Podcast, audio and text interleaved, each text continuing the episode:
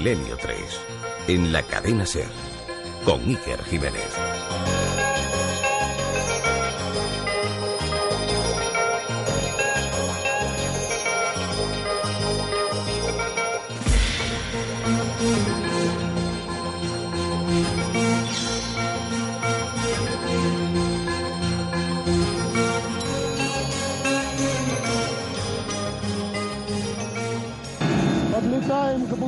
acércate al bloque.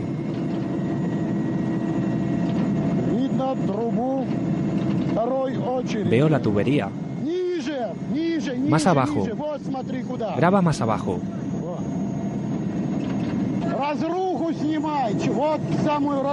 Graba las ruinas.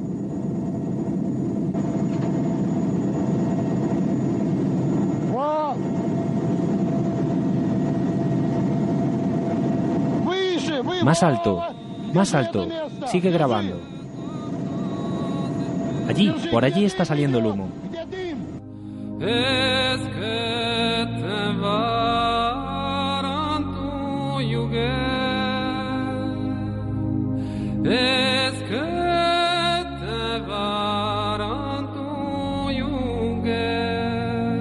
Era la una de la madrugada, 23 minutos y 48 segundos.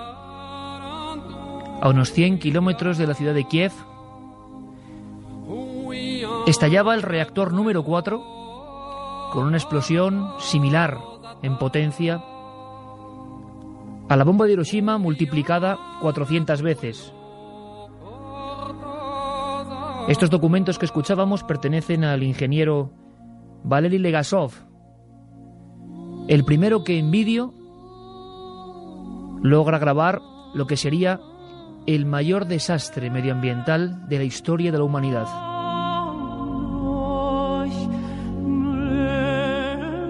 A unos kilómetros de allí, en esas casas uniformes, grises, iguales, en el pueblo o ciudad de Pripyat, 45.000 habitantes, la gente aún no lo sabía. Se iba a estrenar un parque de atracciones, faltaban tan solo unos días. Grupos de muchachos en un orfanato cercano, familias normales y corrientes de aquel lugar donde la media de edad era 25 años y era un lugar donde, donde se vivía bien en aquella Unión Soviética, salieron a esa 1 y 23 y 48 segundos a mirar al cielo.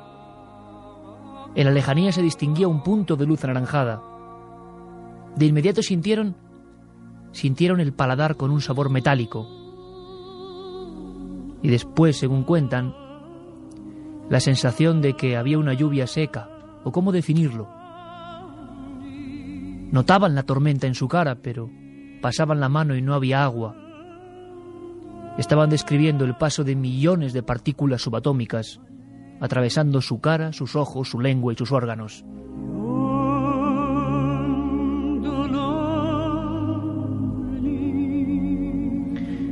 Reconozco que desde hace una semana hay una escena que no se aparta de mi mente, que incluso se ha aparecido en sueños, quizá por los documentos a los que he tenido acceso y a los que mucha gente tenido acceso a través de un libro excepcional. Estamos teniendo suerte últimamente. Un libro que se llama Guardianes de la Memoria y que, como ningún otro que yo haya leído, describe unas escenas que son tan difíciles de olvidar. Después de leer uno de esos reportajes, veía un jinete, como diría Dominique Lapierre, el quinto jinete, y veía una calavera sobre un caballo negro, pero en la guadaña no había hoja afilada. Era una guadaña de átomos, de partículas. Partículas entre las que se descompone un cuerpo. Un cuerpo de un obrero. Un hombre al que ese accidente, a la 1 y 23 minutos, sorprendió dentro del propio núcleo de la central nuclear de Chernóbil. Un hombre que ahora mismo, mientras hacemos Milenio 3, sigue ahí, flotando entre millones de partículas, las mismas, idénticas, que hicieron nacer el universo, el cosmos.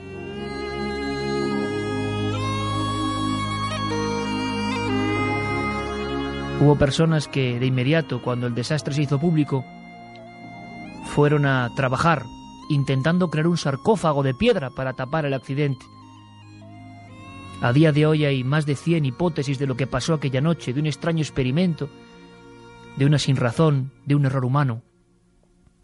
Ya la nube tóxica era imparable y viajaba por Europa. Cuentan que algunas industrias japonesas ofrecieron la ayuda de varios autómatas o robots para hacer un trabajo imposible para humanos. Y cuenta este libro de Álvaro Colomer, Guardianes de la Memoria, que aquellos autómatas robots primitivos se quedaban sin movimiento y que algunos que los colocaron en la azotea de uno de esos edificios grises del antiguo Chernóbil, hoy ciudad fantasma, se lanzaban al vacío, como si a pesar de sus neuronas informáticas supieran que lo que había que hacer allí era simplemente suicidarse.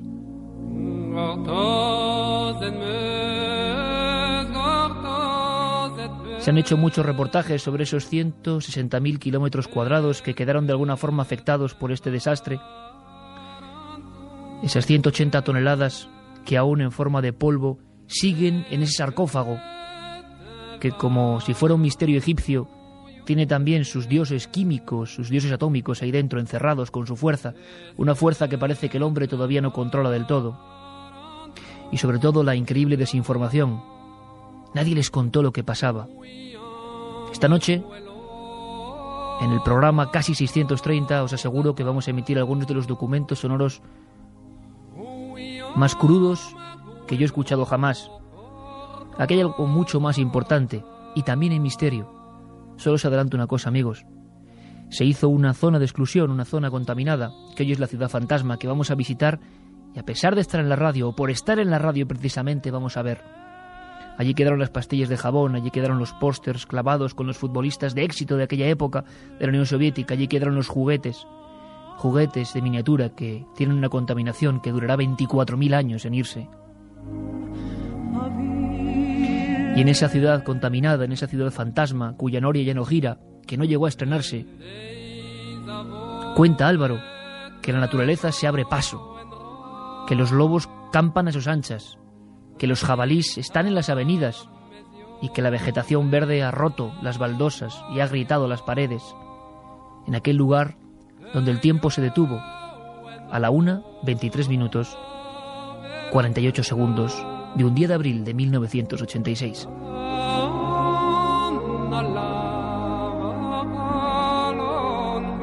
Vamos a hablar de todo eso y más. Se han hecho muchos reportajes, muchas historias. Muchos periodistas y reporteros se han aterrorizado al llegar justo al límite de la ciudad fantasma y comprobar cómo el nivel de radiactividad en el aire es cien mil veces superior a lo que admite un cuerpo humano. Pero hay tantos misterios. Es cierto que hubo gente que no creyó lo que pasó, simplemente no lo creyó y volvió al lugar. ¿Y vive? Es cierto que hay 300 retornados que volvieron a las aldeas incompatibles con la vida humana. Dicen que no creen en lo que han contado los poderes fácticos y viven. Es cierto que al mismo tiempo todos los que se deprimieron pensando que ese jinete, ese quinto jinete de la radiactividad de la era atómica, les iba a alcanzar con su guadaña invisible, que todos ellos han muerto, o que muchos han muerto. Es cierto que Chernóbil puede ser también un lugar de estudio y de enseñanza de los límites de la mente sobre el organismo humano.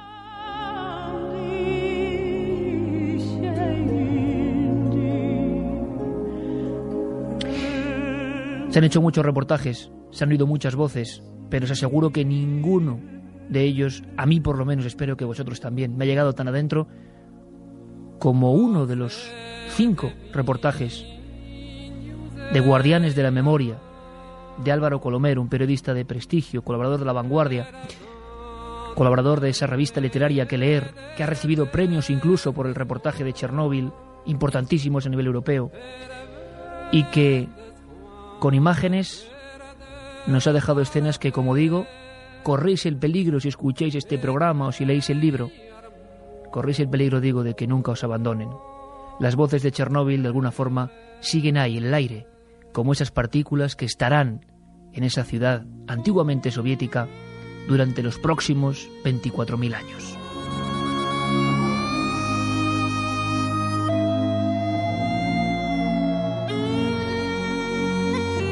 Milenio 3. Iker Jiménez. En la SER. ¿Quieres ser comentarista de Milenio 3? SMS al 7640. Milenio, espacio, lo que nos quieras contar. Sabemos que siempre hay alguien al otro lado.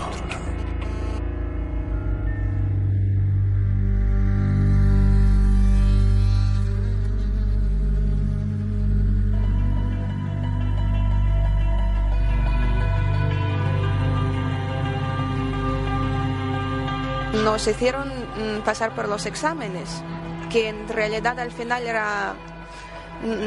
o sea, los profesores ya decían, mira, os lo aprobamos todo, pero os tenéis que ir ya, porque no se puede esperar más.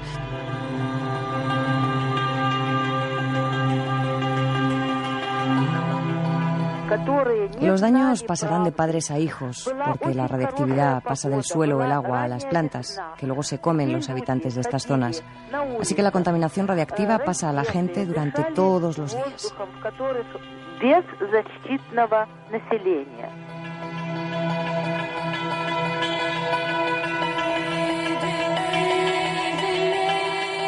Окружающая среда.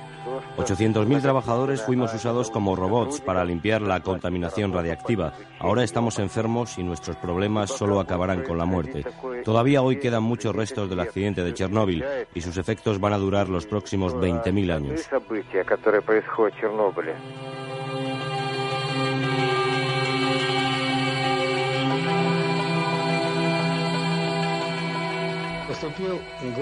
Fue un momento dramático de mi vida. Vi la muerte desde muy cerca. Caían trozos de pared y vi la parte alta del reactor. Había un gran flujo de neutrones ardiendo como en una cocina.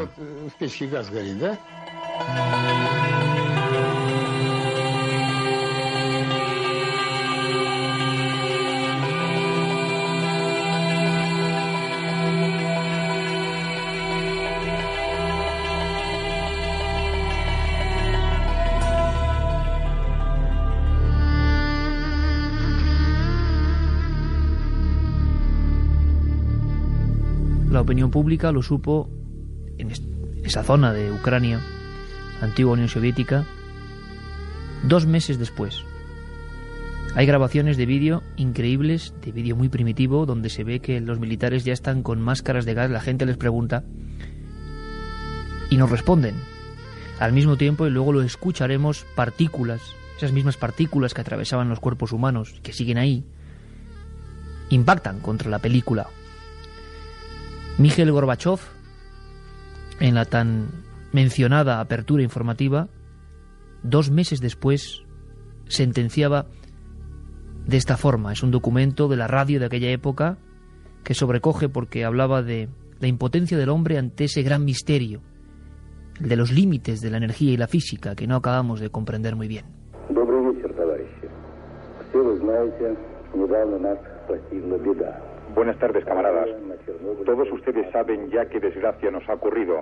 La avería en la central nuclear de Chernóbil que ha afectado a la población soviética y ha conmocionado a la comunidad internacional. Es la primera vez que chocamos con la realidad de una fuerza tan amenazante como la energía nuclear que escapa al control. Ese silencio informativo del que vamos a hablar con nuestro invitado que nos escucha ya desde la cadena SER en Barcelona, de alguna forma ha sido apaciguado o se ha combatido hoy por Internet. Carmen ha estado todo el día buceando junto con nuestro compañero Carlos Largo, que una vez más ha hecho un trabajo formidable de recopilación y ha estado observando imágenes, imágenes muy difíciles de olvidar. Carmen, buenas noches.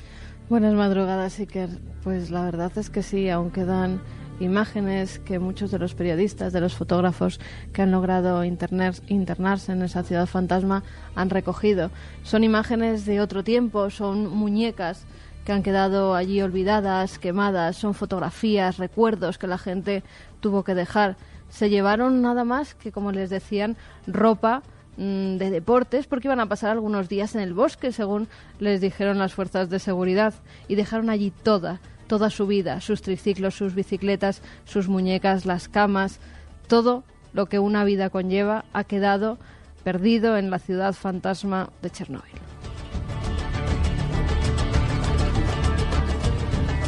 Hoy, por supuesto, sorteamos estos libros porque también pueden convulsionar como esperamos hacer esta noche. Tres libros editados por Martínez Roca. Ahí los tienes. Guardianes de la Memoria, publicado por Álvaro Colomer, recorriendo las cicatrices de la vieja Europa. Así se llama este libro del que sorteamos tres ejemplares. Hay dos vías de contacto donde podéis dar vuestra opinión donde podéis también hacer vuestras preguntas. 7640, palabra clave milenio, espacio y vuestros mensajes sin milenio 3 con número arroba cadenaser.com. Estamos ya viajando hacia ese lugar, hacia ese lugar eh, extraño para muchos. El término está ahí, incluso en la Unión Soviética, en lo que antes era la Unión Soviética, tiene casi carácter de maldito. En lo que llamaríamos la Europa Occidental nos ha llegado muy poca información. Habría que preguntar por qué hay tan pocos libros sobre Chernóbil. Este, desde luego, palía esa necesidad y además eh, no se puede olvidar, lo repito. Guardianes de la memoria. Álvaro Colomer, amigo, buenas noches. Hola, buenas noches. Escuchabas, imagino, también con una sensación muy especial, ¿no? Distinta de la de nosotros, incluso, tú que has estado allí, los testimonios y, las voces de Chernóbil, ¿no? A mí me gustaría preguntarte eh, qué es lo primero que te viene a la mente sobre todo de esa ciudad fantasma que tantos hemos imaginado, que algunos hemos visto a través de las imágenes y que tú has pisado, ¿no? ¿Qué es lo primero que, le viene al periodista, al, contador de cosas, ¿no? como eres tú, eh, de ese lugar? Yo creo que la, imagen que se te queda grabada cuando recuerdas eh, Chernóbil es la ciudad de Pripyat absolutamente vacía, con eh, la naturaleza recuperando todo el espacio que, digamos, la civilización le fue robando poco a poco. La ciudad de Pripyat fue construida 16 años antes, que es la central nuclear, con lo cual es una ciudad muy moderna, de, construida en los años 70 de la nada. Y, con esa arquitectura soviética más bien aséptica, más bien aburrida, por así decirlo, y de golpe tienes, eh, puedes observar en medio de las escaleras eh, pues los verdugos de los árboles que están creciendo ya o las, los hierbajos, digamos, que están rompiendo el asfalto incluso, y es como una demostración de que la naturaleza recuperará todo el territorio que la civilización le puede haber quitado eh, si algún día desaparece la humanidad, todo volverá a su sitio. Y Pripyat es como la gran demostración de cómo una simple eh, hoja de, de, hierba eh, puede romper el asfalto incluso y, volver a brotar. Álvaro, ante todo, yo te lo digo personalmente, lo sabes porque nos hemos escrito, gracias, porque desde luego nos has dejado convulsionados y es lo que el periodista también persigue, ¿no? sobre todo cuando, cuando ha habido tanto silencio, tanta cortina de humo. Cuentas en tu libro que evidentemente se está viendo mm, encarecidamente recomendamos. Em, cuentas en tu libro que, que, hay como más de 100 versiones de lo que esa noche de abril ocurre. Yo recuperaba, mm, mirando en nuestra biblioteca así, había un libro un poco raro de uno de los ingenieros eh, que hablaba de error humano. Hacían un experimento esa noche en aquel reactor, se les fue de las manos, ¿qué ocurrió? ¿Podemos saber más o menos qué pasó exactamente esa noche en la central nuclear? Hay principalmente dos, dos teorías. O sea, actualmente hay, hay 110 versiones distintas de lo que pudo pasar, pero hay dos que priman por encima de todas. La primera es eh, un error en la construcción del reactor. Hay que pensar que cuando se, empezaron a construir esos reactores estábamos en plena eh, Guerra Fría, en plena carrera armamentística, y digamos que la URSS tenía pues prisa por construir reactores con más celeridad que, Estados Unidos. Entonces se dice que es muy posible que en esas prisas por construir eh, el reactor pudiera haber fallos en, la construcción, errores de, ingeniería, por así decirlo, que pudieron causar el, desastre. Pero luego está la otra teoría, que es la que, la que venció, digamos, porque de hecho el director de la central fue, fue juzgado y acusado, digamos, de, ser el culpable, que es la teoría del error humano. Y es que simplemente el reactor nuclear lleva, llevaba como un retraso de un par, de, unos cuantos meses, no recuerdo ahora cuántos, en, eh, para hacerle el mantenimiento. Para hacer el mantenimiento de un reactor nuclear lo que hay que hacer es es apagarlo básicamente y bueno, pues hacer, hacer lo que tengan que hacer y luego volver a encenderlo. Resulta que mientras lo estaban apagando, eh, Kiev, que está a 100 kilómetros de allí, perdió una de sus centrales eléctricas, se estropeó y necesitaba de golpe que se fuera suministrada más electricidad a Kiev. Entonces se le pidió a la central nuclear de Chernóbil que por favor doblara su esfuerzo para conseguir abastecer también de electricidad a la capital. El director del, centro, del reactor dijo que eso no podía hacerse porque estaban apagando el aparato precisamente, que encenderlo de golpe era muy peligroso. Le dijeron que se dejara de tonterías, que, bueno, que era una orden directa del Politburo que encendiera el reactor otra vez. Así lo hizo hubieron algunos problemas en ese momento, pero consiguió el reactor eh, abastecer a Kiev, pero esa misma noche, de madrugada ya, cuando intentaron volver a apagar el aparato para, para hacer el mantenimiento de nuevo, es cuando ya explotó todo por los aires. Esta es la teoría, es, es, la, versión más difundida, pero aún así todavía en Moscú actualmente muchos eh, se dicen que hay cientos de documentos sin desclasificar. Ucrania los está reclamando porque, claro, hay que tener en cuenta que en aquella época Moscú dictaba las órdenes a a Ucrania, la República Ucraniana, pero actualmente ya es un país independiente y como es el, encargado, digamos, de, mantener eh, el, eh, Chernóbil eh, bajo control, están reclamando esos papeles porque necesitan saber qué contienen esos papeles para poder solucionar las consecuencias de Chernóbil que todavía hoy siguen emanando del, del reactor.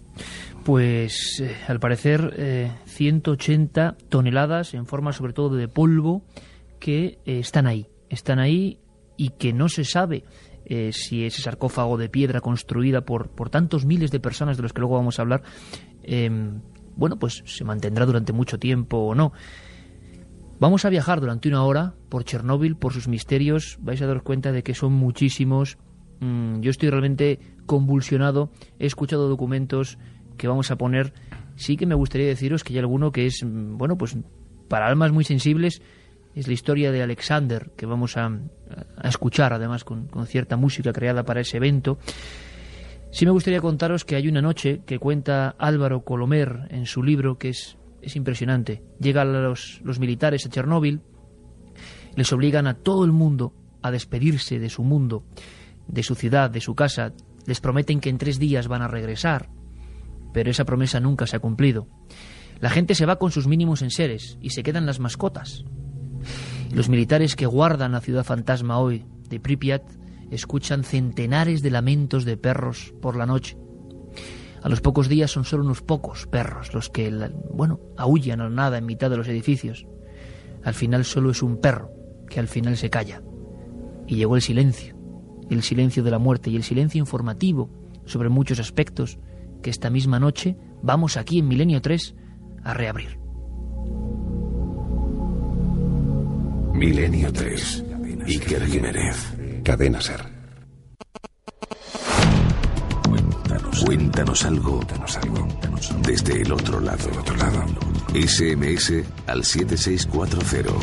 Escribe la palabra milenio, espacio y lo que nos quieras contar. Comentaristas de Milenio 3. Siempre, siempre al otro, al otro lado.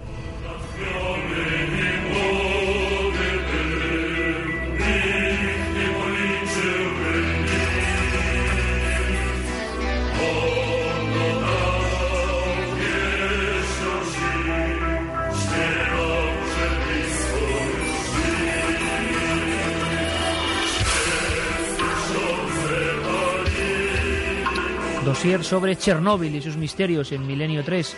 Cesio 137, 30 años de vida. Estroncio 90, se mantendrá ahí durante 90 años. El célebre Carbono 14, 5.760 años. Y Plutonio 239 estará activo durante los próximos 24.000 años.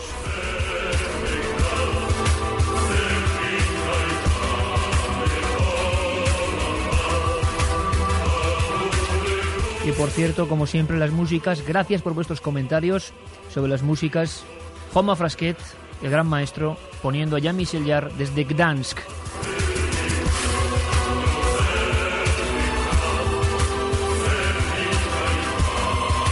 Pero no solo de datos, de fórmulas, de química, de física, de los límites y confines, sobre todo de la física, como dice Álvaro Colomer en su libro, hablamos, sino sobre todo de imágenes, imágenes que no se despegan de la memoria. Y lo que está ocurriendo, yo sé que a Álvaro le va a gustar. Cientos de mensajes, cientos de mensajes de personas que quizá tenían en algún lugar del alma o del cerebro, quién sabe, dormido el asunto Chernóbil. Dice Álvaro, preciso, el último gran acontecimiento convulsionador de la humanidad que no fue emitido por televisión. Prácticamente la gente estaba convulsionada por el asunto, la terrible muerte de la que hemos hablado aquí también, de aquellos astronautas y aquella mujer, ¿se acuerdan, verdad? ¿Os acordáis? Que iba en el transbordador, en el Challenger. Pero de ese muro, de ese muro que canta aquí ya Michel Jarre, con una versión de Luis Jacques, ese muro todavía estaba firme y no supimos nada. Y lo que es peor, ellos, los habitantes de toda esa zona, de la zona de exclusión, no supieron nada hasta dos meses después.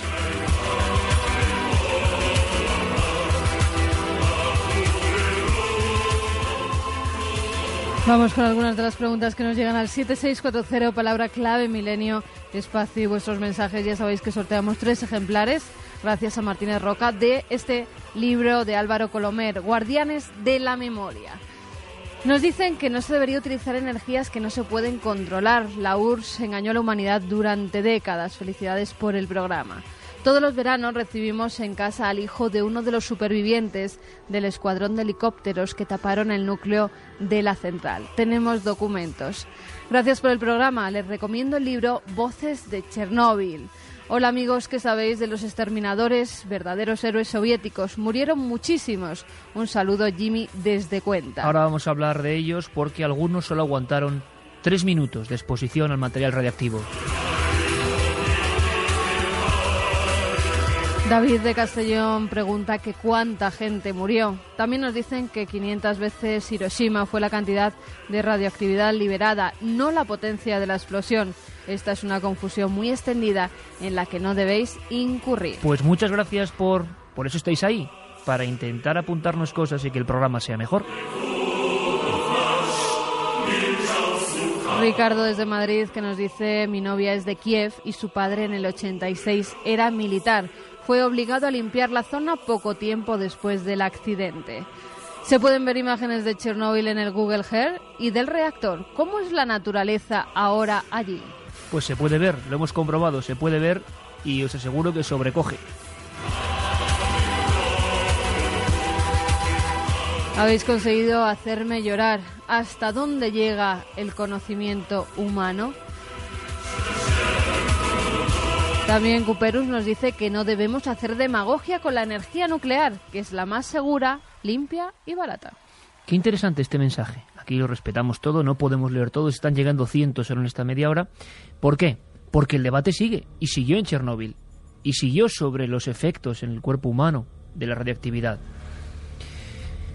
Por cierto, que el libro de Álvaro no solo habla de Chernóbil, habla de Transilvania, ya que hacíamos hace poco en Cuarto Milenio un asunto de vampiros, habla de Auschwitz, habla de Lourdes, habla de Guernica, habla de, cicatrices en la vieja Europa.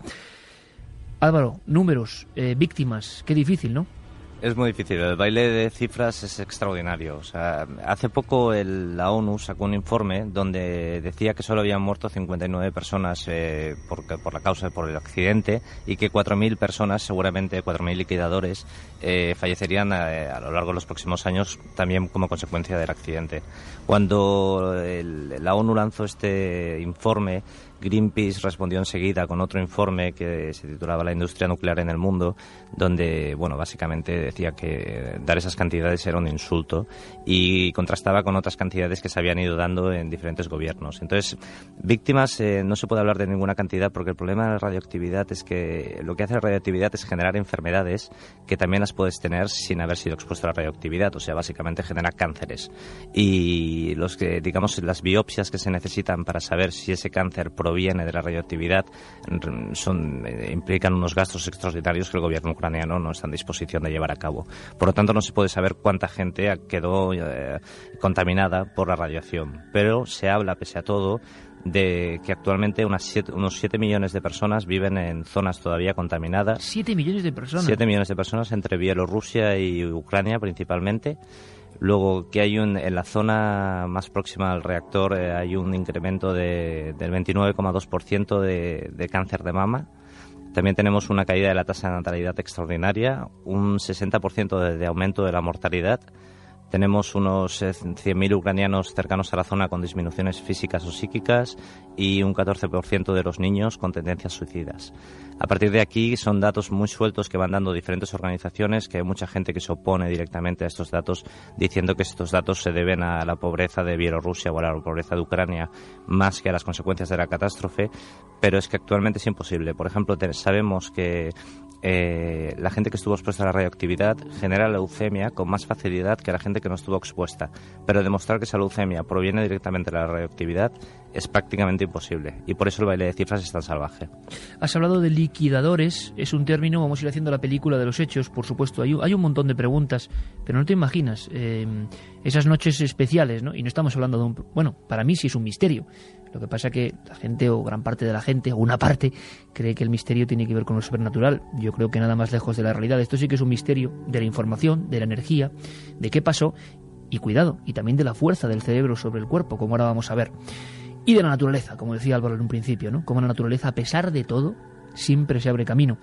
Eh, Liquidadores, un término que, ha acabado asociado. Tiene Carmen hay un testimonio que apareció en el país también impresionante, pero escuchamos a Julia Mariusic, portavoz de la central de Chernóbil, porque cuidado, aquí hay otro, para mí otro enigma que luego Álvaro nos va a intentar resolver, que es que en toda esta zona absolutamente aniquilada, ¿no? como decíamos por el quinto jinete, es que sigue habiendo gente Primero gente que se ha vuelto a colar y segundo gente que trabaja o trabajaba en la central. La portavoz de la central hablaba de estos liquidadores, de hombres que fueron, vamos a ver luego cómo fueron, si fueron engañados o no, si sabían realmente lo que se exponían o no, trabajando en hacer ese sarcófago para cerrar la herida en el núcleo. Escuchamos. Los operarios que trabajan en el sellado del sarcófago realizan una actividad muy peligrosa porque es un trabajo que se lleva a cabo sometidos a una radiación muy intensa. Y los operarios solo trabajan entre 4 y 20 minutos dentro del sarcófago, no más. Están dentro hasta que reciben la dosis diaria de radiación.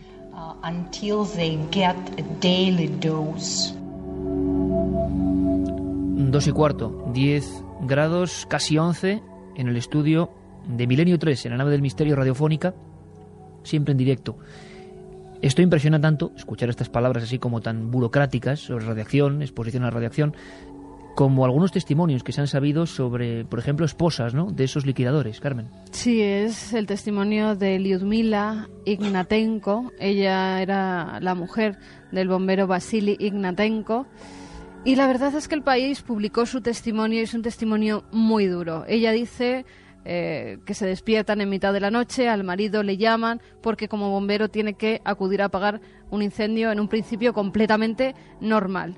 Es más, no se ponen trajes especiales ni nada, dice que iban con la camisa que llevaban en ese día, en esa noche justamente que estaban durmiendo, que a las 7 de la mañana la llaman y la dicen que su marido está en el hospital. Cuando lo ven, dice que estaba hinchado, inflado, que casi no tenía ojos. Después, tanto a su marido como a otros les trasladan a Moscú. No les da más información. Incluso las mienten, dice que tienen que ir a coger ropa para trasladar a sus maridos y es entonces cuando un avión los recoge a todos y se los lleva a Moscú. Ella va hasta Moscú buscándole a él y lo que se encuentra es terrible. Se encuentra, y leo palabras textuales publicadas por el diario El País el 9 del 4 del año 2006. Nos decía, tenía el cuerpo entero deshecho, todo él era una llaga sanguinolienta. Le levantaba la mano y el hueso se le movía, el hueso le bailaba, se le había separado la carne. Pedacitos de pulmón, de hígado le salían por la boca, se ahogaba con sus propias vísceras. Me envolvía la mano con una gasa y la introducía en su boca para sacarle todo aquello de dentro. En fin, eh, documentos de personas eh, reales, con nombres y apellidos. Eh, hay quien habla de, miles de personas empleadas en ese trabajo de faraónico, por un lado, hablando de sarcófago, por la cantidad de personas empleadas. Pero ¿en qué circunstancias? Álvaro, tú no voy a decir especulas, sino que demuestras más o menos que muchas de aquellas personas no sabían a lo que se exponían realmente. Y esto sí que me parece algo tan terrorífico que demuestra otro enigma. La maldad humana y burocrática a veces que no tiene límites, ¿no? Sí, digamos que cuando el, Politburo vio lo que estaba pasando, eh, lanzó un llamamiento, digamos, a todos los ciudadanos de la URSS, a todos los ciudadanos con oficios eh, prácticos, por así decirlo, de transportistas, carpinteros o cualquier tipo de oficio que pudiera servir para liquidar las consecuencias de la catástrofe, de ahí viene el nombre liquidadores, Y lo que te dicen estos liquidadores, que todavía puedes encontrar algunos, eh, es que cuando el Politburo te llamaba, tú tenías que ir. O sea, el Politburo te decía, necesitamos voluntarios. Como para negarse, ¿no? Como para negarse. En el 86 en, en, Ucrania. Exactamente. Entonces ellos te dicen que, bueno, eh, los consideraron voluntarios y que luego los consideraron héroes nacionales por haber ayudado a quitar aquello, pero que, bueno, que te dicen que de voluntariado aquello no tenía absolutamente nada. Y luego, aparte, por ejemplo, hacían, eh, a esta gente le decían que, bueno, que había habido una pequeña fuga y tal, que tenían que ir para construir el sarcófago, que quizás la palabra sarcófago es un poco complicado, es una gran caja, digamos, de, de hormigón que, con la que tapar todo el reactor directamente, porque el reactor había quedado al aire libre y los golpes de viento pues continuaban levantando eh, polvo reactivo que se iba para otros países. Entonces, lo que hacen es poner una gran caja, que hay unos eh, 90.000 personas participan en la construcción de estas cajas y de 76 etnias diferentes, o sea, realmente de toda la URSS. Y bueno, construyen este gran sarcófago y aparte 600.000 personas más contribuyen en, la, en todo lo demás, ¿no? en todas las, eh, las, otras tareas que eran necesarias. Por ejemplo, a los chavales eh, menores de 20 años se les dice que si van a ayudar a la central nuclear eh, se salvarán de hacer la mili, que en aquella época era obligatoria de dos años, por solo trabajar durante tres minutos. Pero es que esos tres minutos consistían en trabajar en el, en el tejado del reactor 3, el de al lado del que había explotado, eh, porque ahí arriba era donde las, los, la, la, la, radiación era más intensa. Se sabe que mucha de esta gente bueno, murió bastante pronto y bueno, chavales, pues en los vídeos puedes ver que iban todos contentos porque claro, por trabajar tres minutos, librarte de la mili de dos años, pues bueno, estaban encantados de la vida y sin acabar de comprender realmente cuáles eran las consecuencias de lo que iban a hacer. Eh, uno de los, bueno, la 7640, palabra clave milenio, eh, y milenio 3 con número arroba cadenaser.com y toda esa gente que nos asegura que tiene documentos, que conoce a personas, pues les agradecemos mucho si es posible que nos envíen esa información a través del mail, porque pues evidentemente conociendo con más profundidad lo que pasó en Chernóbil, pues nos hemos también puesto de ese lado, ¿no? de informar de lo que se sabe y de contarlo, y lo contaremos en los formatos que nos sea posible, porque ahora mucha gente, y lo noto, y son noches en las que se nota, está viéndose convulsionada. Todos recordamos, yo tenía 13 años cuando ocurrió y creo que Álvaro tú también. también. Eh, bueno, sí, aquellas imágenes, ¿no? Un poco brumosas. Eh, bueno, de un accidente de... y nunca supimos, como tantas veces pasa, nunca supimos qué ocurrió y qué puede seguir ocurriendo. Hay unas escenas que hemos visto esta noche que yo no puedo olvidar tampoco y que me gustaría contar. Carmen, es una es un vídeo, un, pequeñas cámaras de aquellas incluso de, no, no voy a decir ni vídeo aficionado, de, de, Super 8, de lo que tuvieran tomavistas. Se llama El último día de Pripyat eh, y se está viendo a las familias y a la gente pues bañándose jugando eh, con sus perros jugando con unos sus niños perros. jugando con un perro blanquito un día normal la gente paseando es ese con... día del, del accidente ¿no? Sí, horas antes paseando con, con su barra de pan metida en las bolsas habían ido a comprar otra pareja que se casaba, estaba entrando en el coche de bodas. Bueno, son imágenes de la vida real, cosas que estaban sucediendo en ese mismo momento y que no sabían que eso ya había explotado, que la radioactividad se estaba propagando como la pólvora e incluso hay una persona en ese vídeo que mmm, ve a dos militares que llevan máscaras sobre sus caras y le pregunta ¿por qué llevan ustedes máscaras? Y estos no contestan, bajan la cabeza y siguen caminando. Y además un lugar, 45.000 almas, que tenía cierto prestigio, ¿no? De contribuir a esa carrera por la técnica, ¿no? Eh, el comunismo y la tecnología avanzadísima de los sabios soviéticos podía dominar la naturaleza, no había peligro. Pero esos policías, esos militares, tenían máscaras. Y un detalle que vais a escuchar. En lo que es la filmación vieja, se escucha y se ve esas partículas de las que hablábamos de alguna forma impactando contra el negativo, contra la película y generando un sonido, un sonido que si lo pensamos bien puede ser terrorífico, ¿no? Y que gracias a internet se recupera.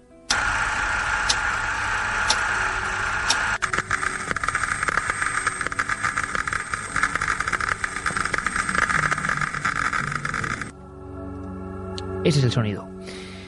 El mismo que, que, impactaba en los cuerpos de tanta gente que miraba los cielos aquella noche y que notaba el paladar eh, metálico. Por cierto, eh, Álvaro, no, no, he inventado nada, ¿no? Valery Kavenchuk, ¿quién es este hombre? Este sería el Es- que más cerca estaba del núcleo, ¿no? Y que sigue ahí. Sí, es un hombre que tuvo la mala suerte, digamos, de estar trabajando justo en, el corazón del reactor cuando, cuando explotó todo y, bueno, su, su, cuerpo quedado ahí dentro porque todavía actualmente solo se puede acceder al 25% del edificio donde estaba el reactor. El otro 75% sigue estando tal y como quedó el día de la explosión. Entonces eh, ese hombre, pues bueno, eh, ya no está allí, obviamente, pero, pero quedó ahí dentro atrapado y se le pone como representante, digamos, de, de todas aquellas personas que fallecieron por culpa del accidente. Pero me quieres decir, Álvaro, que el 75% de la central nuclear de Chernóbil eh, está, está sigue, y sigue casi sin explorar, ¿no? Según comentas en el libro. Sí, sí, eh, o sea, es que no se, no se puede entrar, o sea, no se puede entrar ni con equipos de, de radiación. Eh, simplemente ahora lo que están haciendo, como el sarcófago antiguo, el que construyeron en el 86, es muy, está agrietado y tiene muchos, muchas fugas, lo que van a hacer es, es poner otro gran sarcófago encima, pero aún así se sabe que hasta dentro de 50 años no podrán empezar a trabajar dentro del reactor, o sea, no, no podrán empezar a quitar todas los, las 180 toneladas de material radioactivo que hay ahí dentro hasta dentro de unos 50 años porque la tecnología eh, no nos lo permite hacer todavía. O sea, la cantidad de radiación es tan extraordinaria ahí dentro que, que ni las máquinas eh, funcionan correctamente ni los seres humanos pueden entrar.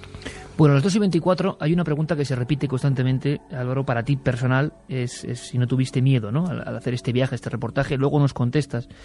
Pero antes me gustaría, bueno, pues hablar de los retornados, ¿no? De esas eh, mujeres y hombres, esto me parece un testimonio alucinante, ¿no? Que volvieron. Eh, y que hablaban de que otros se morían por eso, por el desarraigo, ¿no? Ellos querían estar en su tierra, una tierra que había sido devastada por la energía nuclear y borrada del mapa por las propias autoridades, aldeas concretas borradas del mapa donde no se podía estar, zona de exclusión. Y la gente ha vuelto. ¿Qué pasa con ellos? Bueno, pues antes de esto, gracias también a Álvaro eh, hemos podido tener acceso a, un montón de amigos y de gente que trabaja, ¿no? Por, porque se esclarezca esto de Chernóbil.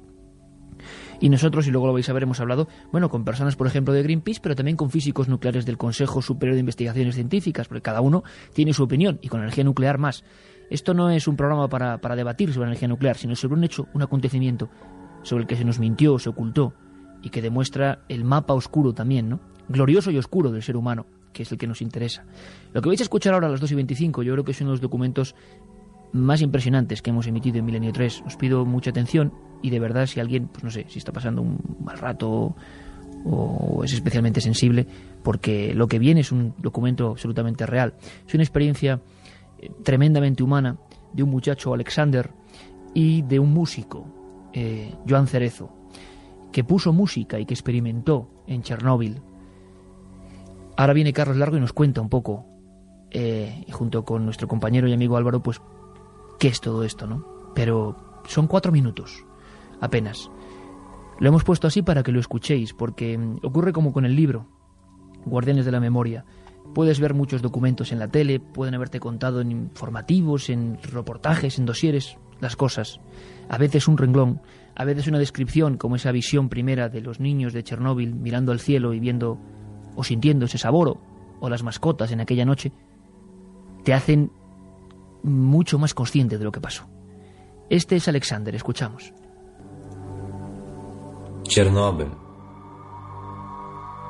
26 de abril de 1986. Desastre nuclear. Falla el cuarto reactor. Modelo RBMK 1000, el más peligroso. Fuga de 8 toneladas de combustible radiactivo. Chernobyl, Kiev, Zhytomyr. 30.000 muertos. 10 millones de afectados por el cáncer de tiroides y hígado malformaciones, leucemia.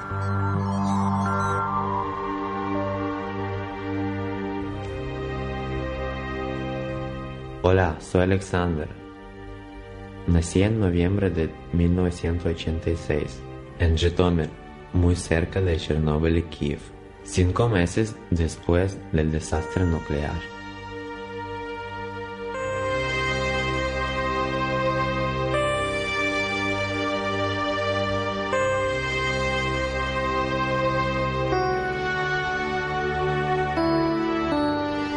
Mi padre nos abandonó cuando tenía solo tres años. He tenido que dejar mi tierra, mi familia y mis amigos para venir a Barcelona a buscar una vida mejor.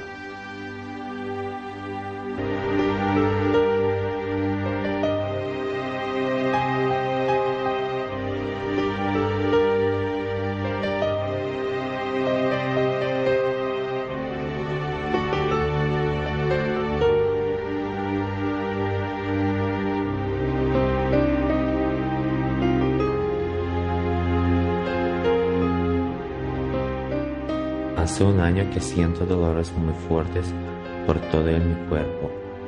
Dolor durante las 24 horas del día. Me he visitado muchos doctores, análisis, radiografías, chequeos, todos dicen que no tengo nada, pero yo siento el dolor de día y de noche.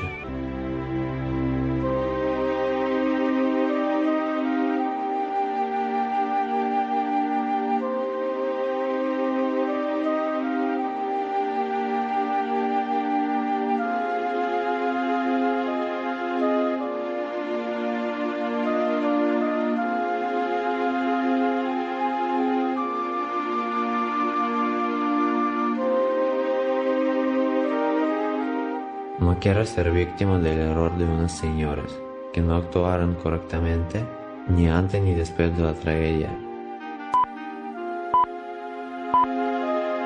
Ellos no tienen ningún problema, viven felices. Aunque las perseguirá siempre el remordimiento de tantos muertos, tanto enfermos.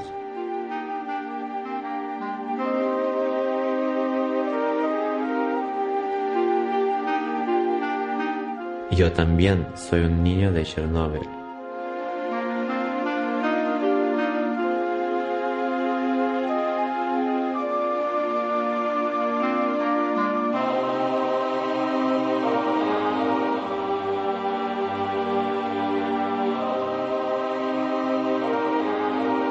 Me asusta atardecer de la vida, porque todavía soy muy joven.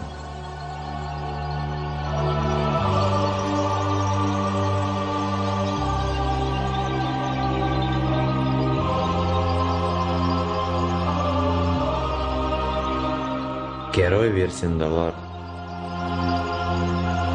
Yo también quiero ser feliz.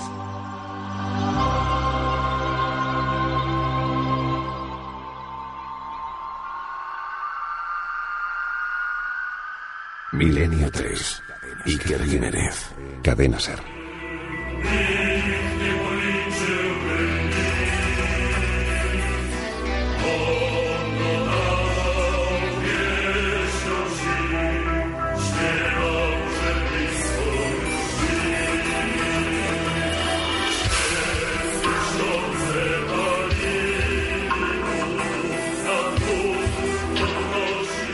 Hemos lanzado estas eh, palabras y esta música de Joan Cerezo y este testimonio de un niño de Chernóbil a los aires cósmicos sirva como homenaje, porque Alexander, este mismo muchacho, ya no, ya no existe.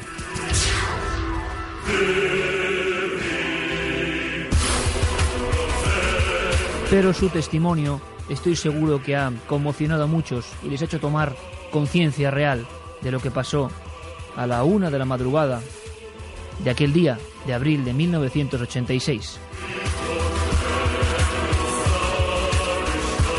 Carlos, buenas noches. Muy buenas noches. Bueno, uno de los documentos más Carlos. impresionantes que, que hemos emitido. mm, hacíamos francos esfuerzos, ¿no? Por no. En fin, porque esto te deja caos realmente. Pero eh, es la historia de un muchacho y la historia de un músico, una historia que también tiene mucho de grandeza, ¿no? Una historia muy bonita, la verdad. Eh, la conocíamos de mano de, bueno, pues de Álvaro Colomer. Nos daba varios, varias personas con las que había hablado y entre ellas pues estaba Joan Cerezo, un músico catalán que curiosamente pues colecciona también sintetizadores analógicos, de ahí esa característica de, su música. Bueno, en el año 2005 se embarcó en un proyecto musical como homenaje a Chernóbil. Y bueno, a partir de ahí comenzó toda su andadura rumbo hacia Ucrania. En el año 2005 viajó a Ucrania, visitó varios lugares, eh, Pripyat, la ciudad fan- fantasma que comentabais antes, Zitomir también, que está a 30 kilómetros de Chernóbil, y allí convivió con una familia que incluso, bueno, pues tenía dos niños con problemas de respiración, con dolores de estómago, los niños eran víctimas todavía después del paso de los años de, todas, este, de todas estas enfermedades, de todos estos síntomas. Allí Joan también me comentaba por teléfono que conoció la opinión de varios habitantes de los alrededores también de la zona afectada y bueno, pues parece ser que la gente no quiere hablar. Allí realmente, mm, cuando les hablas de Chernóbil, es como si les hablaras del demonio, pero mm, como si a ellos no les afectara para nada. Un poco mm, lo ignoran, ¿sabes? Como lo ignoran. Pero ellos un poco le dan la espalda a lo que fue, no quieren oír hablar de Chernóbil, porque, bueno, tienen que seguir viviendo el día a día y, no podrían vivir si solamente estuvieran pensando en, lo que ocurrió en Chernóbil, ¿no? Eh, Joan también estuvo en la zona cordonada y nos comentaba que allí mismo se puede palpar la radioactividad a pesar de que no se ve. A ver, la, la radioactividad no se ve, ¿no?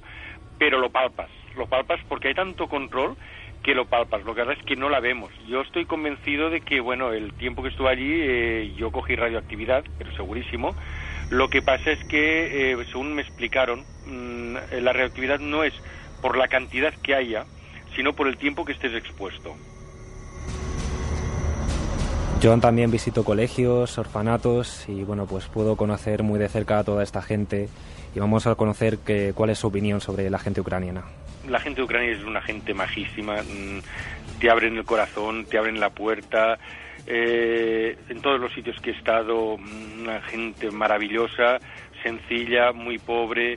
Yo solo te diré una frase. Allí me acompañó eh, Alexander, otro Alexander, también de, de la ciudad de Zitomir, y justo cuando iba a ir a, visitar eh, Chernóbil, eh, yo le pregunté al, a otro, a Shasha, uno de Kiev, que es el que organizó todo el viaje, yo le dije, Shasha, digo, ¿realmente hay peligro? Mm, ¿Me expongo mucho en ir allí? Y me dice, Juan, eh, solo Dios lo sabe. Lo que hay allí, solamente Dios lo sabe. Entonces yo a Alexander le dije, Alexander, si no me quieres acompañar, porque te da miedo, porque aquí todo el mundo está asustado de este viaje, no vengas. Y Alexander me dijo, dice, Joan, dice, si es malo para mí, es malo para ti. Si tú vas, yo también voy. Bueno, hay que aclarar que este chico, Alexander, fue uno de los dos niños de la familia con la que convivió en Citomir. No es el testimonio que escuchábamos antes. Eh, este testimonio que escuchábamos lo conoció Joan en Barcelona. Eh, como comentaba el propio Alexander, eh, bueno, viajó en busca de una vida mejor aquí pero llevaba varios meses sintiéndose mal, eh, los análisis médicos parecían que no daban resultados, eh, estaba sano según los resultados médicos, pero bueno, pues eh, hace unos meses pues falleció. Carlos, gracias amigo, es un lujo contar contigo, gracias.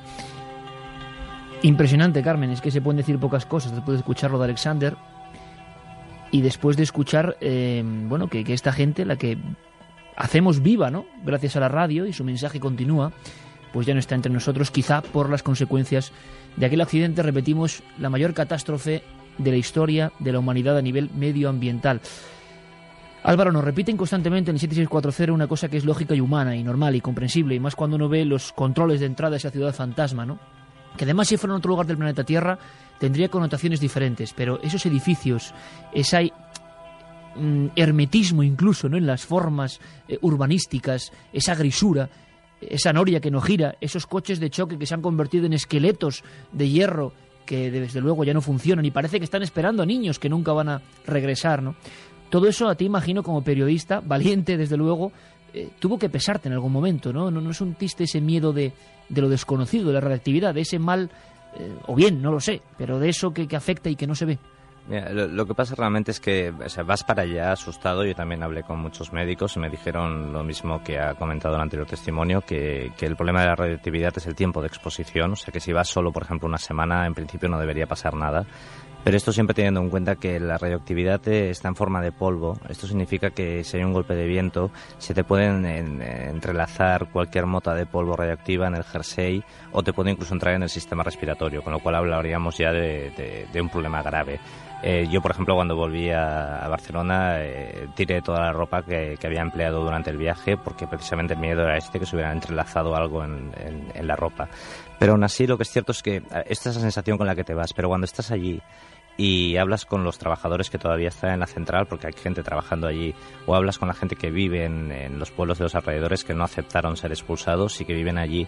Y hay como un ambiente de normalidad tan grande, digamos, que mm, cuando estás allí tú también te olvidas y, tiras para adelante. Por ejemplo, te recomiendan que no comas nada o que no bebas nada, pero los ucranianos son muy hospitalarios y están R que R ofreciéndote principalmente vodka casero y vodka casero evidentemente hecho con productos de la tierra de allí, que son unos productos que no habría que tocar, pero llega un momento que es que cedes, porque ves que ellos lo consumen, ves que el, todo el mundo alrededor tuyo está como tranquilo y, aunque es un error, se te, se te contagia esa tranquilidad. Te has mimetizado con la historia completamente, ¿no? Sí. Pasas a formar parte de ella. Exacto, de hecho la fotógrafa con la que fui te pasó exactamente lo mismo y acabas diciendo, bueno, si esta gente está aquí y están bien, pues eh, ¿por qué no lo voy a estar yo, no? Y bueno, eh, te la juegas, pero de todas formas luego cuando sales la zona de exclusión tienes que pasar unos controles para ver si has quedado contaminado, por así decirlo, pero bueno, son unos controles absolutamente ridículos, porque son unos aparatos de la época de los 80 que básicamente eh, parece una broma, pero es así, es un, es un aparato con dos pivotes, uno para cada mano, tú coges esos dos pivotes y hay una gran bombilla verde y una gran bombilla roja. Si se enciende la roja tienes un problema enorme, es que te has quedado contaminado. Y si se enciende la verde es que te puedes marchar, que no, no estás contaminado.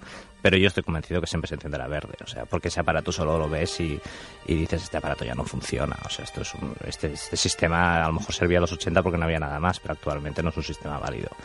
Y entonces, bueno, pues cruza los dedos y, y no sé, mejor no darle muchas vueltas. Hubo acontecimientos difíciles de explicar para la ciencia. Por ejemplo, un bosque entero se volvió naranja.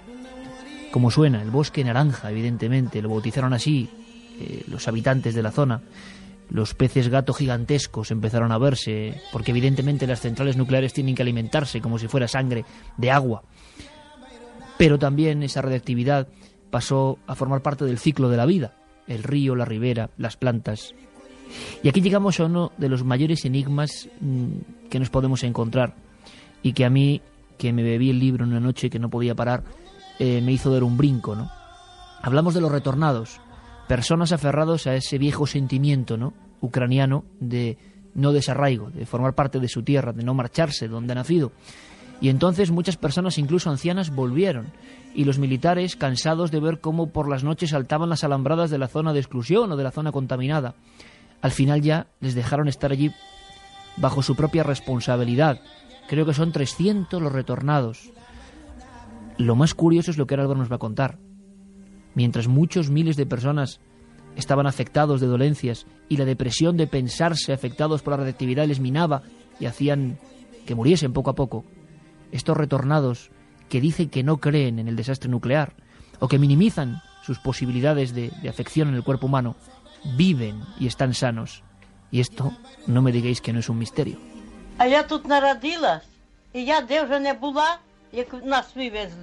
He nacido aquí y solo me siento bien en esta casa y no quiero irme. No me he sentido bien en ningún otro sitio. Cuando voy a ver a mi hijo a Kiev, enseguida me duele la garganta por la contaminación de los coches. En cambio, aquí estoy bien. Dicen que aquí hay radiación, pero yo respiro bien en esta casa. Da igual si me muero hoy o mañana, pero no quiero traicionar a mi tierra. No pienso irme.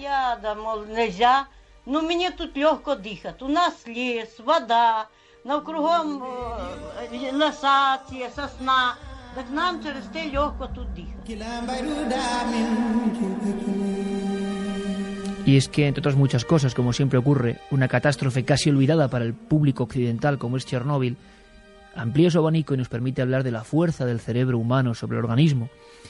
Este es un ejemplo, porque el entorno de las personas que se han concienciado, y nos parece normal, ¿eh? nos parece absolutamente normal, de que están contaminadas con ese virus de alguna forma, ¿no? de lo atómico, pues poco a poco pues van sucumbiendo. El índice de suicidios en Chernóbil, en esa zona, en esa zona de exclusión, o lo que era esa región, es, es tremendo, ¿no?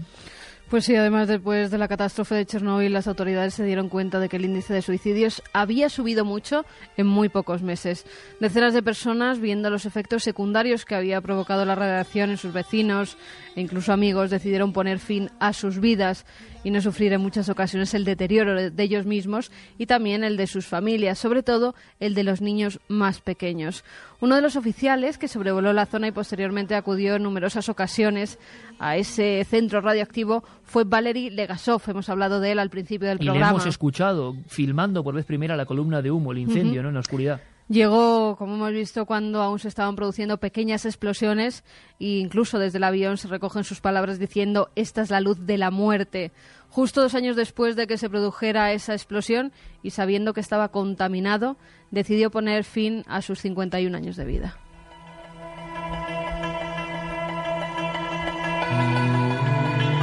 Y sin embargo, la otra cara también, eh, Álvaro, que tú comentas en tu, en tu libro, los retornados, eh, personas incluso ancianas, que quieren estar ahí, que no se creen de la contaminación y que están sanas. Y esto preocupa no solo a los periodistas como nosotros, sino a los científicos que creo que no saben cómo explicarlo, ¿no?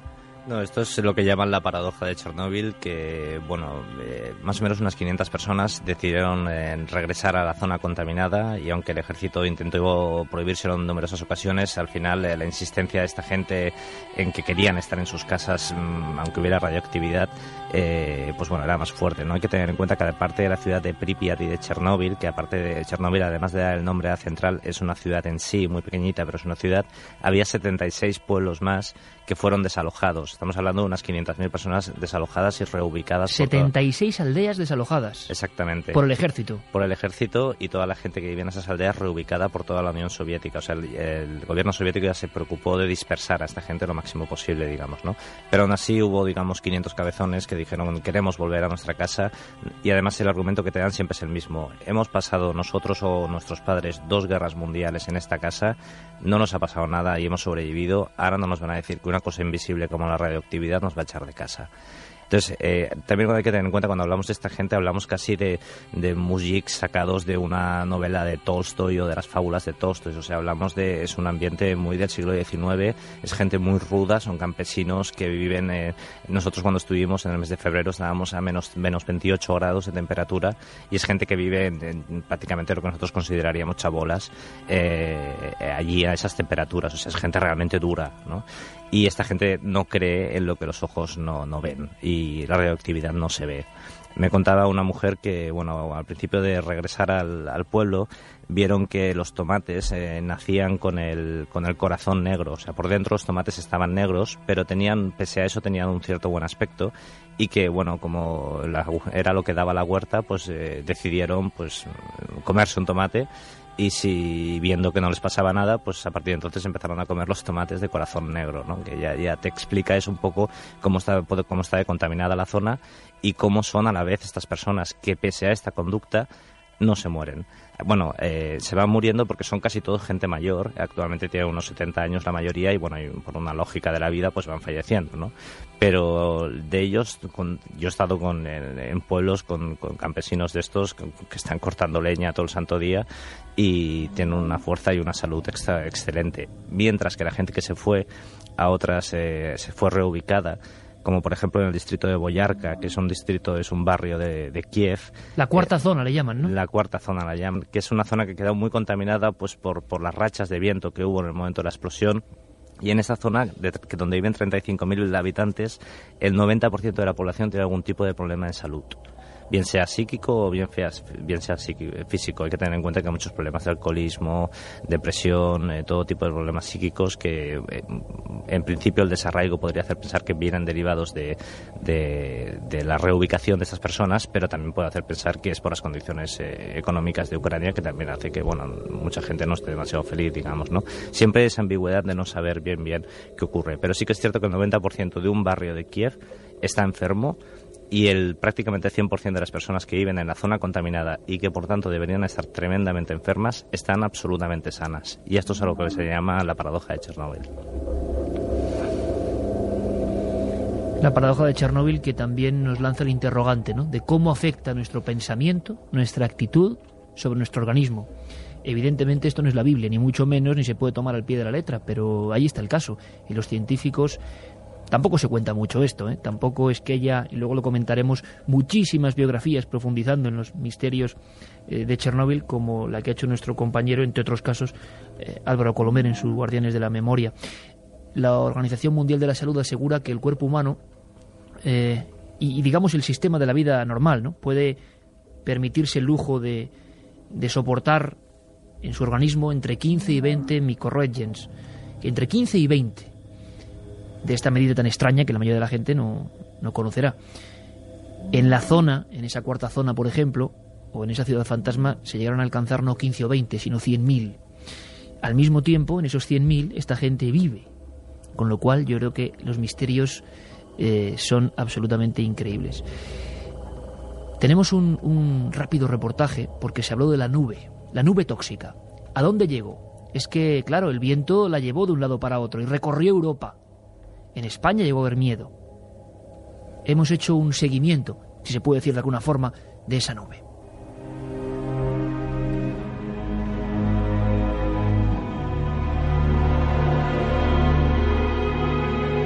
El 26 de abril de 1986 tuvo lugar la denominada tragedia de Chernóbil. El cuarto reactor del complejo nuclear explotaba, produciéndose en pocos minutos una rápida liberación de partículas radiactivas por toda la atmósfera terrestre. Según datos oficiales, los daños humanos y materiales fueron inmediatos. José Luis Taín, experto en física nuclear del CSIC, nos lo cuenta así de esta manera. 28 personas eh, murieron dentro de los tres meses siguientes y eran todos trabajadores de, digamos, mm, bomberos, trabajadores de la central que estuvieron, digamos, en los primeros momentos allí.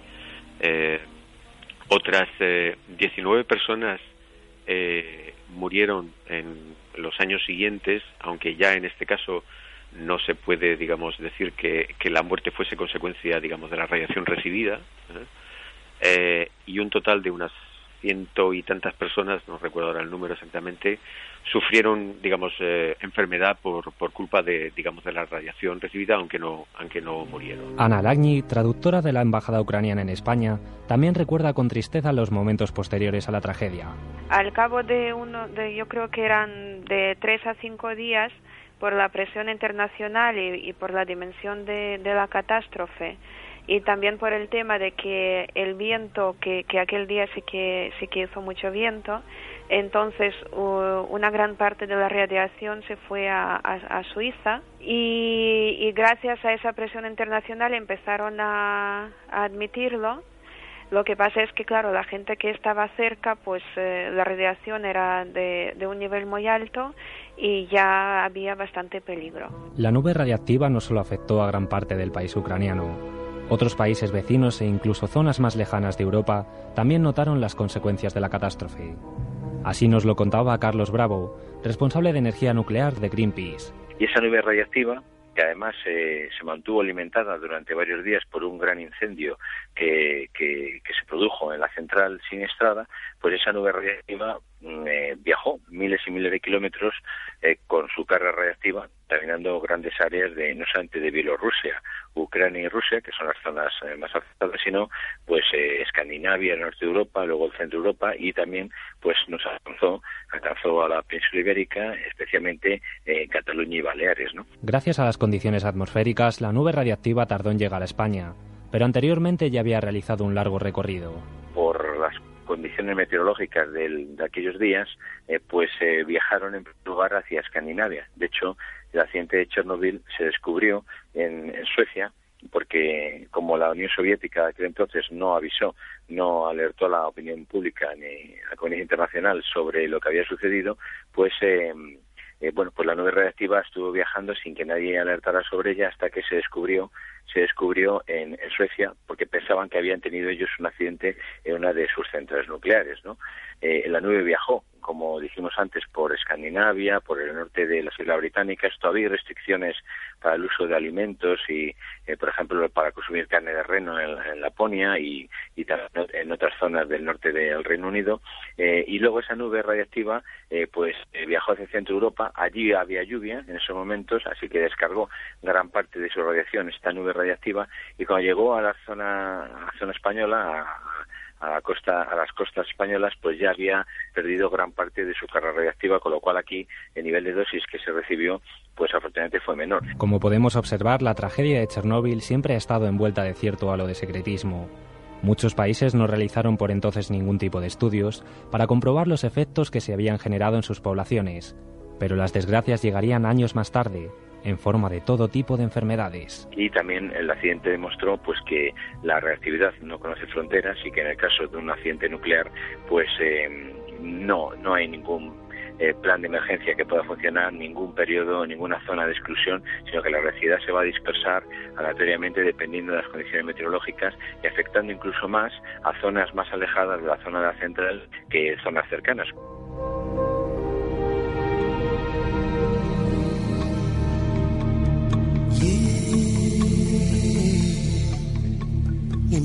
Sea que la nube tóxica, la nube de contaminación pasó también por, por nuestro país.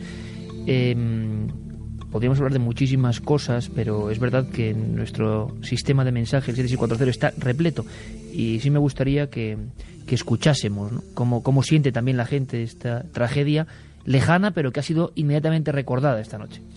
Nos dicen, tenía siete años, recuerdo cómo le preguntaba a mi madre si eso podía pasar en España. Mi padre trabajaba en una térmica, pasé muchísimo miedo. También nos dicen, gracias por el programa, dos imágenes que nunca imaginé, o la imaginación te bastan para entender Chernóbil. Lluvia invisible y ciudad fantasma, nos dice Juan Ignacio desde Jaén. Javi desde Viladecans dice buenas madrugadas. ¿Se registraron premoniciones, sueños o algo similar al Mothman antes de la catástrofe? Bueno, hubo rumores. Es cierto que hubo rumores que decían que varios trabajadores... Claro, porque hay una parte del mundo de Chernóbil que también conecta directamente con, claro, por lógica, después de lo que ha pasado, las profecías, los augurios, eh, las observaciones extrañas y se comenta. Y bueno, claro, si uno bucea un poco por internet hay información, pero ¿cómo, qué, ¿qué se ve? ¿Qué se dice? Pues decían que varios trabajadores días antes habían visto sobrevolando la zona una especie de ser negruzco que no tenía cabeza, que tenía unas grandes alas y ojos muy rojos. Incluso se dice que en el mismo momento de la catástrofe, cuando ya los helicópteros estaban sobrevolando la zona, entre ese humo surgió un pájaro enorme negro que todos identificaron con ese ser extraño, con el Mothman, y pensaron en que ese pájaro pudo presagiar esa catástrofe. Desde luego un arquetipo, ¿no? Un pájaro de la muerte eh, señalando muerte. Eh, claro, ¿esto se habrá añadido a posteriori o no? ¿Realmente se sabe? ¿O se sabía antes? No sé, con todas las grandes tragedias ocurre eso, que si uno indaga hay... Eh, es cierto, Álvaro, que, que, hay, bueno, incluso gente que hoy en día, en el asunto de Chernóbil, lo cuentas en tu libro, eh, no sabe distinguir la ficción de la realidad. Juegos, películas, historias han generado una especie de, de micromundo de misterios bizarros, vamos a llamarlo así, en torno a ese reactor 4, ¿no? Sí, es que sobre Chernobyl, por ejemplo, hay, hay, se han escrito bastantes reportajes, pero hay muy poca literatura sobre el tema, hay muy pocos libros que hablen del tema. En principio porque hay una dificultad de la gente, una dificultad muy importante y es una dificultad lógica por entender qué es la radioactividad y, y, y, y, qué implica, digamos, qué consecuencias puede tener. Yo he llegado a estar eh, con una mujer que España es un gran país receptor de niños de Chernóbil y ella misma me confesó que la primera vez que iba a recibir un niño, que esto parece un chiste, pero que tiene en parte eh, cierta lógica la pregunta que le preguntó ella a la, a la encargada de la asociación de traer a niños si el niño, si de algún modo brillaba. Y, y, esta ignorancia, digamos, respecto a la radioactividad se ha visto reflejada luego en los libros. No hay literatura sobre el tema. Entonces, la poca literatura que hay, principalmente un libro eh, que se titula The Roadside Picnic, de los hermanos Strugatsky, eh, es un libro que habla de una zona de exclusión donde hay unos ovnis y tal. Es una novela de ficción, pero habla de ovnis y, y ocurre también en una zona parecida a Ucrania. Y actualmente, si tú hablas con un ucraniano y le hablas de esta novela, es muy curioso porque ves que casi todos los ucranianos han cambiado el argumento de esta novela y te dicen que esta novela en realidad la zona de la que habla Chernóbil y mm, se olvidan totalmente de los ovnis, pese a que es el, el, argumento principal de la novela, y te hablan de que la novela eh, trata sobre una segunda explosión de Chernóbil que produce mutaciones genéticas y que hay monstruos en Chernóbil, y la novela va sobre unos cazadores de estos monstruos. Y cogiendo este, esta, esta tergiversación de la historia real, eh, una empresa de juegos eh, de ordenador actual hace poco sacó un juego de ordenador que se basaba precisamente en esto, en esta alteración de la historia que es pues eh, un segundo Chernóbil, mutaciones genéticas y en este videojuego pues el, el, jugador va a la caza de mutantes por así O decirlo. sea que la leyenda urbana también ha alcanzado a Chernóbil. Eh, Carmen, incluso tú que tienes un dossier con fotografías de animales mm, con, mutaciones tremendas. Animales ¿no? y personas. hay, hay verdaderas mutaciones terroríficas, parecen monstruos, monstruos como los que han realizado en Scalter, que es ese videojuego que han hecho para, para PC que es tan realista, incluso mezclando imágenes pues que hoy mismo podemos contemplar a través de la red. Dani desde Valencia nos dice vi un documental en el que los militares que intentaban tapar el núcleo no tenían más protección que una simple mascarilla. Aquello me impactó mucho. Javi desde Granada, buenas, soy ambientólogo, he estudiado a fondo este desastre. Fue una cadena de errores humanos lo que ocurrió, como bien ha contado el invitado. Y que si quieres vamos con los tres ganadores de este libro, Guardianes de la Memoria, recorriendo las cicatrices de la vieja Europa, publicado por Martínez Roca y escrito por Álvaro Colomer. El primero de ellos es para Chávez desde Bilbao, que dice hemos heredado Petra, pirámides, muralla china, etc. Nosotros dejamos un sarcófago maldito ¿Qué pensarán del siglo XX dentro de otros 2.000 años? Caramba, vaya mensaje. Pues uno de esos libros es para él. El otro es para un mail que nos llegaba de Juan Carlos González Huerta, que nos decía la ciudad vacía, los espacios inmensos. Era una ciudad impersonal, aséptica, sin chispa, muy soviética. Ahora es el recuerdo fantasmagórico de una tragedia de proporciones que se nos escapan. Y el último es para Mónica, que nos dice, he llorado por ese niño de Chernóbil, con sus palabras y las fotos que estoy viendo, me he imaginado el horror de este pequeño, aún incluso dentro del vientre de su madre. Mañana continuaremos, estamos en Teruel el próximo viernes y se está montando una, una grande. Vamos a demostrar, como dicen, que Teruel existe. Vaya si existe. El viernes todos a Teruel, amigos. Hemos tenido la fortuna de contar con Álvaro Colomer desde Ser Barcelona acompañados por el técnico, Carlos, el técnico Manel Saiz, para que todo salga perfecto. Álvaro, que muchísimas gracias, felicidades y hemos sentido auténtica envidia sana de lo que es hacer un reportaje periodístico que se te cuela en el alma. Espero que hayamos contribuido a que cientos de miles de amigos contemplen esa historia de otra forma. Un fuerte abrazo, amigo. Muchas gracias a vosotros. Mañana continuamos, Carmen. Impresionante esta historia, difícil de olvidar muy difícil de olvidar. testimonios terribles. Y seguiremos indagando. Si tenéis documentos, aquí estamos para recibirlos. Mañana, mesa de redacción.